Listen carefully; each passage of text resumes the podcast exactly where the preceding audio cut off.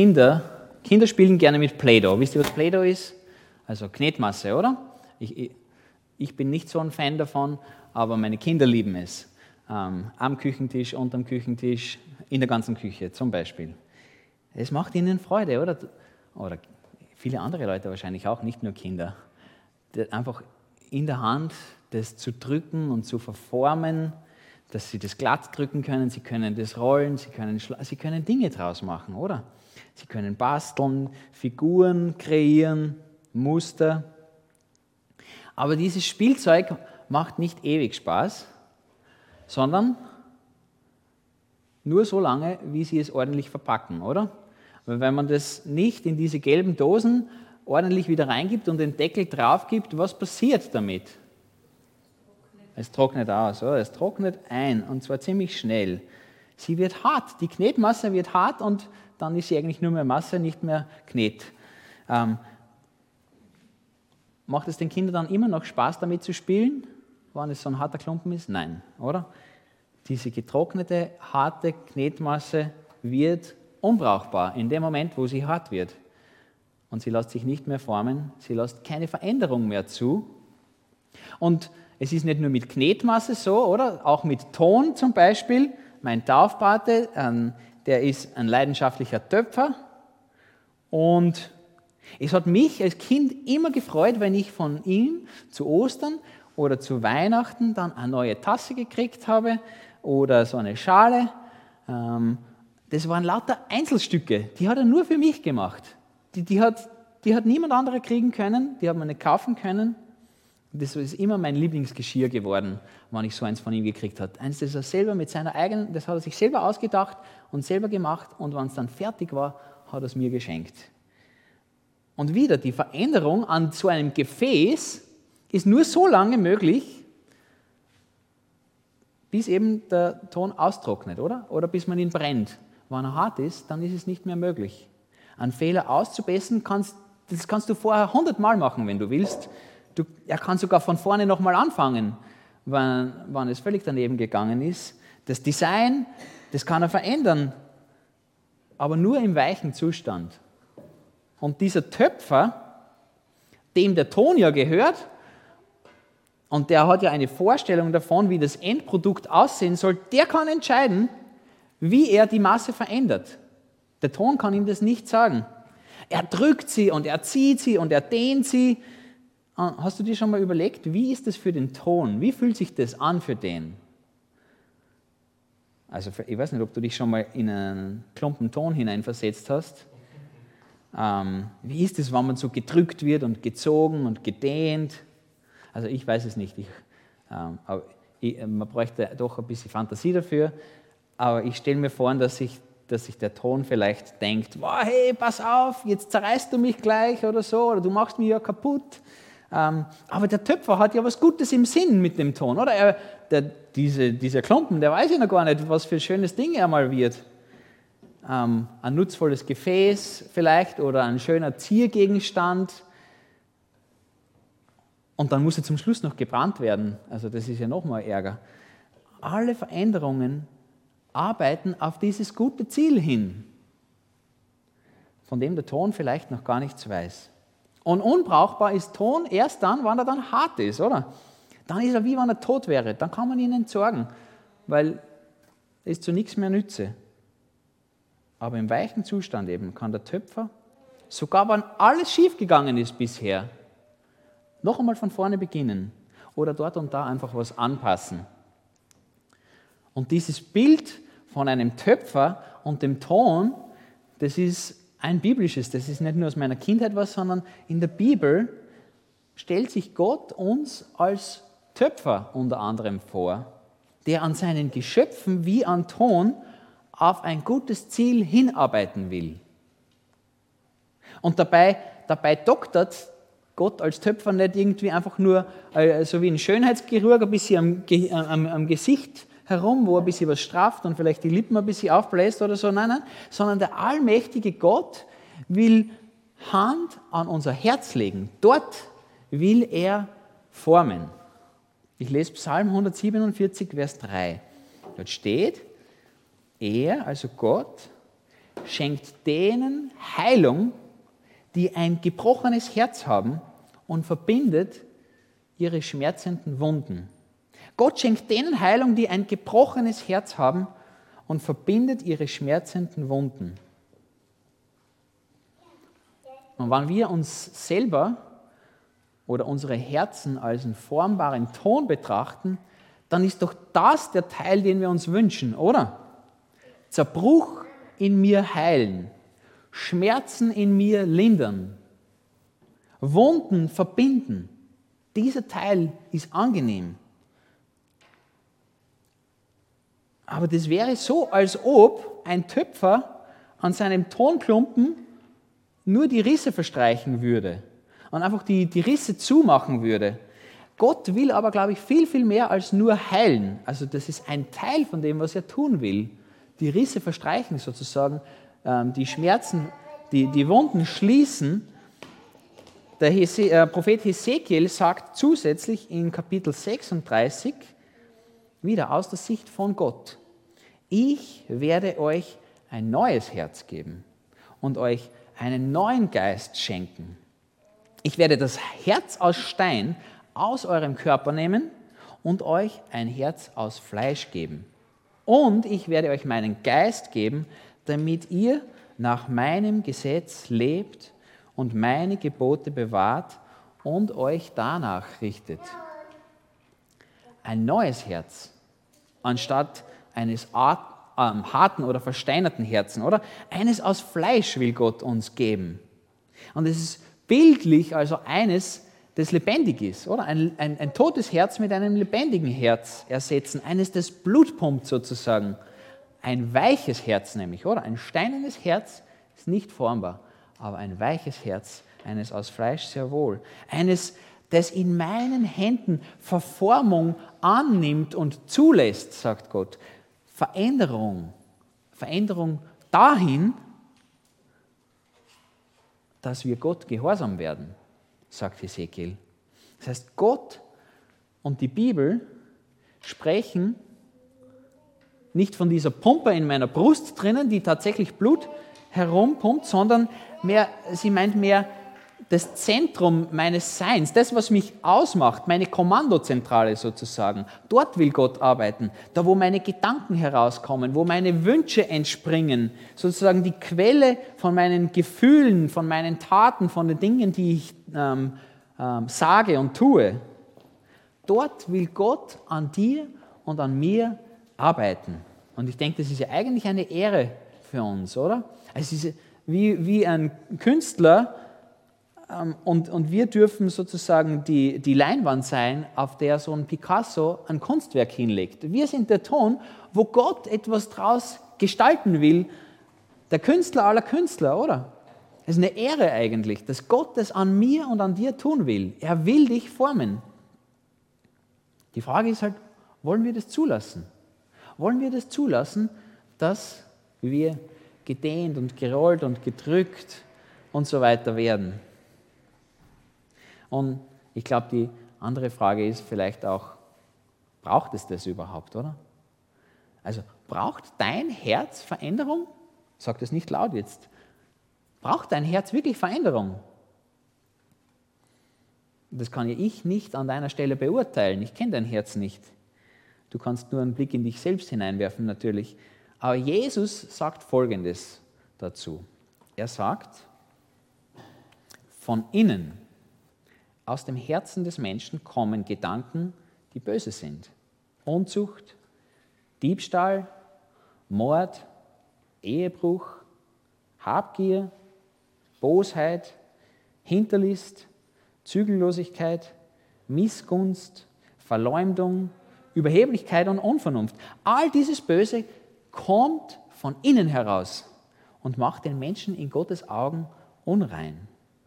Und wenn Jesus sagt von innen heraus, dann meint er unser Herz. Die Quelle von all unseren Entscheidungen eben, von unseren Sehnsüchten, von unseren Taten. Und Gott bringt es im Buch des Propheten Jeremia im Alten Testament nochmal auf den Punkt, wo er sagt, nichts auf dieser Welt ist so hinterhältig und verschlagen wie das Herz eines Menschen. Ich kann mich nur selbst fragen. Und du kannst dich nur selbst fragen. Ist mein Herz, ist dein Herz so hinterhältig und verschlagen, wie die Bibel es sagt? An den Früchten erkennen wir eine böse Wurzel. Also können wir überlegen, ob wir solche Gedanken, von denen Jesus redet, ob wir solche in uns entdecken. Überheblichkeit oder Habgier oder Unvernunft. Und dabei ist es gar nicht ausschlaggebend, ob wir diese Dinge andauernd in uns tragen, ob sie ähm, tagtäglich zum Vorschein kommen. Aber wenn wir das entdecken in uns selbst, dann deutet das darauf hin, dass unsere Kommandozentrale ein Problem hat, oder? Um diese, um das Herz uns, von uns Menschen, um das steht es wirklich schlecht. Der weise König Salomo sagt, das ist schlimm. Er bezeichnet es als schlimm, dass es so um unser Herz bestellt ist. Wann er darüber nachdenkt, über dieses Problem. Und er sagt, solange wir leben, ist es so. Oder du kannst zurückschauen auf die Weltgeschichte, auch auf dein eigenes Leben vielleicht, vielleicht auf deine Familie, wo du herkommst. Und wir werden sehen, dass über die Kulturen hinweg, über die Generationen hinweg der Mensch nicht besser wird. Wir werden nicht besser. Wir führen heute mindestens so schreckliche Kriege wie vor 1000, vor 500, vor 5000 Jahren. Wir haben zwar vielleicht keinen Sklaven bei uns zu Hause im, der, im Haus oder am Hof, unsere Sklaverei schaut anders aus heute, so dass wir sie halt nicht sehen müssen. Ähm, unsere Leinen reichen vielleicht bis Bangladesch oder bis nach China oder Indien und so weiter wo wir Menschen ausnutzen.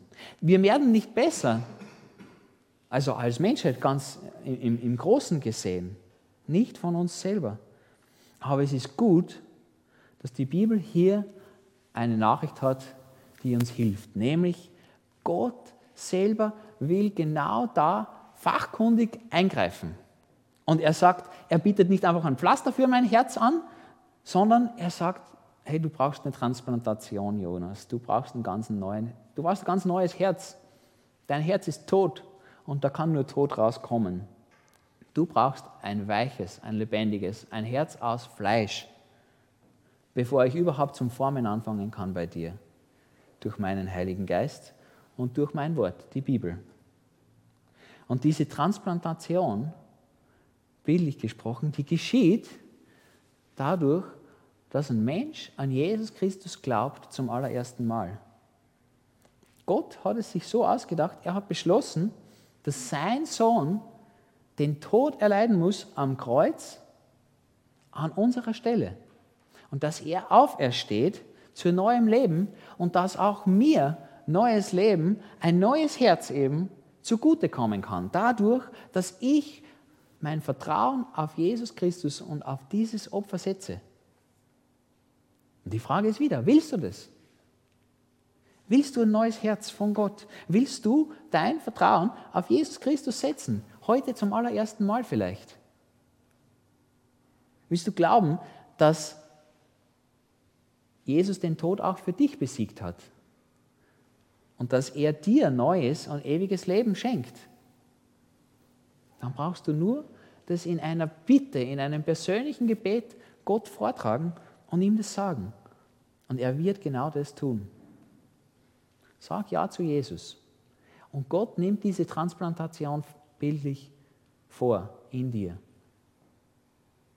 Aber wenn dann ein Mensch zu einem Jesus-Nachfolger geworden ist, wenn jemand an Jesus Christus glaubt, dann will Gott dich und mich verändern. Er möchte an uns arbeiten wie ein Töpfer an dem Ton, weil jetzt ist das Herz weich. Es ist aus Fleisch. Schritt für Schritt, nicht von einem Tag auf den anderen, will er uns Jesus ähnlicher machen. Heiligen, so nennt die Bibel das. Und danach sehen sich Jesus. Das will Jesus für die Menschen, die ihm nachfolgen. So betet er für seine Jünger und auch für uns. Johannes 17 sagt er in seinem Gebet zu seinem Vater, mach sie, also seine Jünger, Mach sie durch die Wahrheit zu Menschen, die dir geweiht sind. Dein Wort ist Wahrheit. Ich bete aber nicht nur für sie, also für seine zwölf Jünger damals, sondern auch für die Menschen, die auf ihr Wort hin an mich glauben werden. Jesus Christus betet für dich zu seinem Vater, oh Gott, mach doch ihn, mach doch sie durch die Wahrheit, ihn oder sie zu einem Menschen, der dir geweiht ist, einen Heiligen.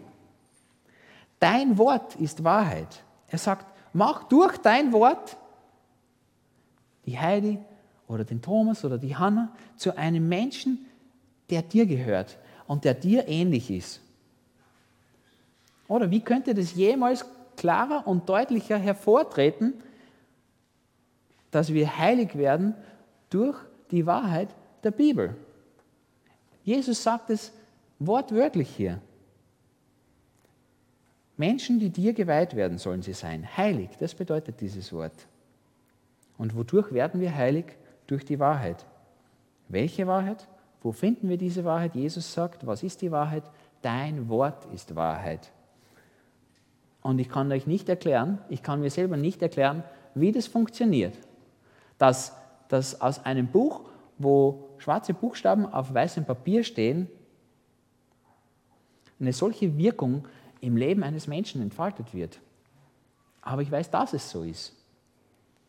Die Bibel ist Gottes auserwähltes Werkzeug, um unsere Menschen in seine guten Hände zu nehmen und sie umzuformen.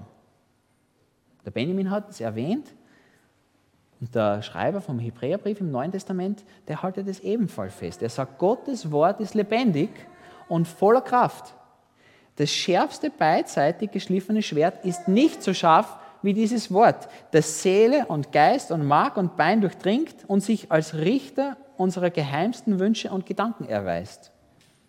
Das heißt, wenn du ein Nachfolger von Jesus Christus bist, wenn du an Jesus glaubst, aber du lässt Gott nicht durch Bibellese in dein Leben hineinsprechen, dann gibst du dich mit zu wenig zufrieden, denke ich. Du gibst dich mit zu wenig zufrieden. Gott hat mehr vor mit dir als das. Dann bist du wie einer, der ins Krankenhaus geht und dort eben eine Herztransplantation durchführen lässt, diesen chirurgischen Eingriff, und dann aufsteht und nach Hause geht. Und du verzichtest einfach, ja, Nachbehandlung brauche ich nicht, oder? Und dass sich Krankenschwestern um mich kümmern oder so, oder lernen, wie ich mit meinem neuen Organ jetzt leben muss, worauf ich aufpassen soll und so weiter und so fort. Das mache ich alles selber. Das wäre doch seltsam, wenn jemand aus dem Krankenhaus so aufsteht und rausgeht die Gebühren sind bezahlt für die Nachbehandlung sozusagen, oder? Der Oberarzt höchstpersönlich will sich Zeit nehmen für dich und er will sich um dich kümmern. Und er stellt dir noch dazu eine ganze Horde Leute, nämlich die Gemeinde zur Seite, die haben denselben Eingriff alle mit äh, eben selbst auch erlebt, die wissen auch, wie das ist. Und er will gemeinsam mit denen dir helfen, ein neues Leben zu führen, mit einem neuen Herzen. Hören wir doch, hören wir auf ihn hören wir auf diesen Herzdoktor. Gott, sein Wort meint es gut mit uns und er bietet Heilung, ja, verbahnt Schmerzlinderung und noch viel mehr, weit mehr als nur das. Willst du das in Anspruch nehmen? Dass Gott sich so um dich kümmert, dass er selbst Hand anlegt, der größte Künstler aller Zeiten, an dir. Dann mach die Bibel auf. Finde heraus, ob das stimmt. Finde du selber heraus, ob sie wirklich zum Leben führt, diese Wahrheit. Finde du selber heraus, ob wirklich Freiheit in dein Leben gesprochen wird. Glaube es nicht mir, nur weil ich es sage. Probier aus, ob die Bibel wirklich voller Liebe, voller Korrektur für dich steckt, die Leben in dein Leben hineinspricht, die Hoffnung wie ein Licht in der Dunkelheit aufleuchten lässt, auf deinem Weg, der manchmal wie von Nebelschwaden verdunkelt ist, oder? Und vielleicht hast du Bedenken, ich weiß es nicht. Vielleicht haben manche Leute von uns Bedenken und würden zum Beispiel sagen, ja, es gibt so viele Dinge in der Bibel, die ich nicht verstehen würde. Oder ich weiß es schon, es gibt so viele Dinge, die verstehe ich einfach nicht in der Bibel, oder? Und es ist so, dass das überhaupt nicht ungewöhnlich ist. Also mir zumindest geht es auch so. Es ist auch für mich das Gleiche. Es gibt Dinge in der Bibel, die verstehe ich nicht. Die ich nicht gleich verstehe zumindest, nicht sofort. Aber es ist eben so, dass Gott uns nicht Wahrheit einfach so überstülpt wie den Sack, da wir dann plötzlich wie, ähm, keine Ahnung, erstarren darunter, sondern er macht es eben so happenweise, so wie, wie ein Vater oder eine Mutter, die ihr kleines Kind füttern mit einem Löffel. Er gibt uns eins nach dem anderen, nicht alles auf einmal. Wir essen ja auch nicht so, dass wir das Ganze in uns auf einmal hineinstopfen, sondern wir machen Bissen für Bissen. Wir nehmen nicht alles sofort in uns auf. Es ist völlig in Ordnung, dass wir Schritt für Schritt wachsen und nicht alles sofort aufnehmen können. Oder vielleicht fragst du dich ja auch, ähm, vielleicht hast du noch nie in der Bibel gelesen und du denkst dir, ja meine Güte, ich weiß nicht mal, wo ich anfangen soll. Das ist so ein dickes Buch ähm, und ich, da gibt es, glaube ich, unterschiedliche Antworten drauf, aber ich, ich würde ganz praktisch an das Ganze herangehen. Ich würde sagen, du könntest zum Beispiel, das ist eine Möglichkeit, vorne anfangen. Ähm, lies mal von vorne in der Bibel durch, bis ganz nach hinten. Ähm, aber mach dir dabei keinen Stress, das ist kein Wettbewerb. Ich denke, es ist eine gute Art und Weise, die Bibel zu lesen, weil wir dann Schritt für Schritt auch Gottes Geschichte mit den Menschen kennenlernen. Eins nach dem anderen sozusagen. Die Heilsgeschichte, Gottes großen Rettungsplan, wie, wie Benjamin das genannt hat. Aber es ist schon so, dass uns die Bibel auch erlaubt, dass wir mittendrin anfangen. Das ist ein bisschen ungewöhnlich für ein Buch, oder? Du könntest im Neuen Testament anfangen zum Lesen. Wenn du noch nie die Bibel aufgemacht hast, du könntest anfangen dort, wo Jesus auf den Plan tritt, den Evangelien, so, ne-, so nennen wir die. Da lernst du Jesus Christus kennen, wie er auf dieser Erde lebt, wie er mit den Menschen redet, ihnen begegnet, was er zu sagen hat, was er tut. Und dann, wenn du im Neuen Testament fertig bist, dann könntest du das Alte Testament durchlesen. Es ist eine Möglichkeit. Es gibt weitere Möglichkeiten, die Bibel zu lesen. Wenn du dich fragst, ich weiß nicht mal, wo ich anfangen soll. Es gibt so Bibellesepläne, die haben wir jeden Monat dort hinten auflegen. Ein kleines Heft, das heißt unser tägliches Brot. Und dieses Heft führt dich langsam, Schritt für Schritt durch den Text. Und du lernst so die Bibel kennen und da drin lesen. Es gibt ein kleines Kommentar dazu. Du lernst es so verstehen.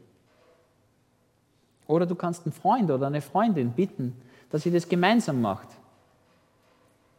und euch gegenseitig erinnern oder ermutigen dabei. Und natürlich kann es passieren, und das ist wieder ganz natürlich, dass Fragen auftauchen. Oder wenn ich die Bibel aufmache und da drin lesen, kommen mir viele Fragen, weil ich nicht alles verstehe eben. Und in dem Fall ich empfehle ganz einfach ein persönliches Gespräch, oder? Mit einem Menschen, den du kennst, mit einem Menschen, mit dem du dich zusammensetzen kannst, der ebenfalls in der Bibel liest oder der die Bibel vielleicht kennt. Man kann heute natürlich auch auf Google nachschauen und in Büchern und so weiter, aber das ist nicht die Art und Weise, wie ich es empfehle zu tun. Weil was machst du mit zwei Milliarden Ergebnissen? Und wahrscheinlich eine Milliarde davon sind unterschiedliche Antworten. Das hilft nicht. Such dir einen Menschen, ein Menschen, dem du vertraust, ein Menschen, der dich kennt, den du kennst, der ebenfalls in der Bibel liest. Und frage ihn oder sie. Ich mag zum Schluss kommen. Der Herr, euer Gott, wird euer Herz und die Herzen eurer Nachkommen reinigen. Verspricht uns das fünfte Buch Mose. Gott wird unser Herz reinigen damit wir ihn aufrichtig und mit aller Kraft lieben können und am Leben bleiben. Auf dieses Ziel hin will Gott in deinem und in meinem Herzen arbeiten. Und diese Herzoperation und das Töpferhandwerk, das führen wir nicht selbst an uns aus, oder? Ich habe noch nie jemanden gesehen, der an sich selbst eine Herztransplantation vornimmt. Es funktioniert nicht, man stirbt, wenn man das probiert und auch mein Herz formen. Ich kann es nicht selber. Wir Menschen schaffen es nicht aus eigener Kraft, dass wir diese bösen Gedanken, von denen Jesus spricht, ablegen. Gott will das tun. Gott will das in uns tun und das bedeutet, dass wir uns einfach in seine Hand legen und ihn machen lassen. Es ist nicht etwas, wo ich an mir arbeiten muss, damit ich besser werde, sondern es ist etwas, wo Gott an mir arbeiten muss, damit ich ihm ähnlich werde, damit ich ihn liebe. Das ist seine Weise, wie er dir und mir lebendigen Glauben schenken will. So will er tiefes Vertrauen ihm gegenüber in uns fördern. Die Frage ist, wollen wir das zulassen? Die Frage ist nicht, willst du das tun, sondern willst du das zulassen, dass er das tut? Und wenn ja, dann dürfen wir uns immer wieder der Wahrheit in der Bibel aussetzen und uns so auf diese Weise durch seine guten und kräftigen Hände verändern lassen. Überlassen wir uns ihm, so wie ein Ton dem Töpfer, damit er uns in das Ebenbild Christi formen kann. Wir wissen, was er mit uns tun will. Er will uns Jesus ähnlich machen. Und trotzdem gibt es vieles in mir, das was sich dem gegenüber sträubt. Ich will es nicht, oder? Vielleicht kennst du das. Ich will nicht, dass Gott an mir arbeitet. Es ist unangenehm, dieses Verformen und dieses Dehnen. Und manchmal fühlt es sich so an, als ob es mich zerreißt, dass Gott mich in diese Situation hineinstellt oder das jetzt mit mir macht. Aber ich habe ein neues Herz durch Jesus gekriegt. Ja? Das heißt, ich habe eine neue Kommandozentrale. Der Heilige Geist, den Gott dir und mir gibt, er sagt ja. Er sagt ja, er drängt mich dazu, dass ich Ja sagen kann zu dem, was Gott an mir tun will, wo ich mich sträube. Und mit seiner Hilfe können wir uns Gott zur Heilung und zur Heiligung hingeben, damit er unser Herz ihm ähnlich macht. Und ich schließe zum Schluss mit dem Segenswunsch aus dem ersten Thessalonicher Brief. Paulus sagt dort, Gott selbst, der Gott des Friedens, er helfe euch, ein durch und durch geheiligtes Leben zu führen. Er bewahre euer ganzes Wesen, Geist, Seele und Leib, damit, wenn Jesus Christus, unser Herr, wiederkommt, nichts an euch ist, was Tadel verdient. Der, der euch beruft, ist treu. Er wird euch ans Ziel bringen.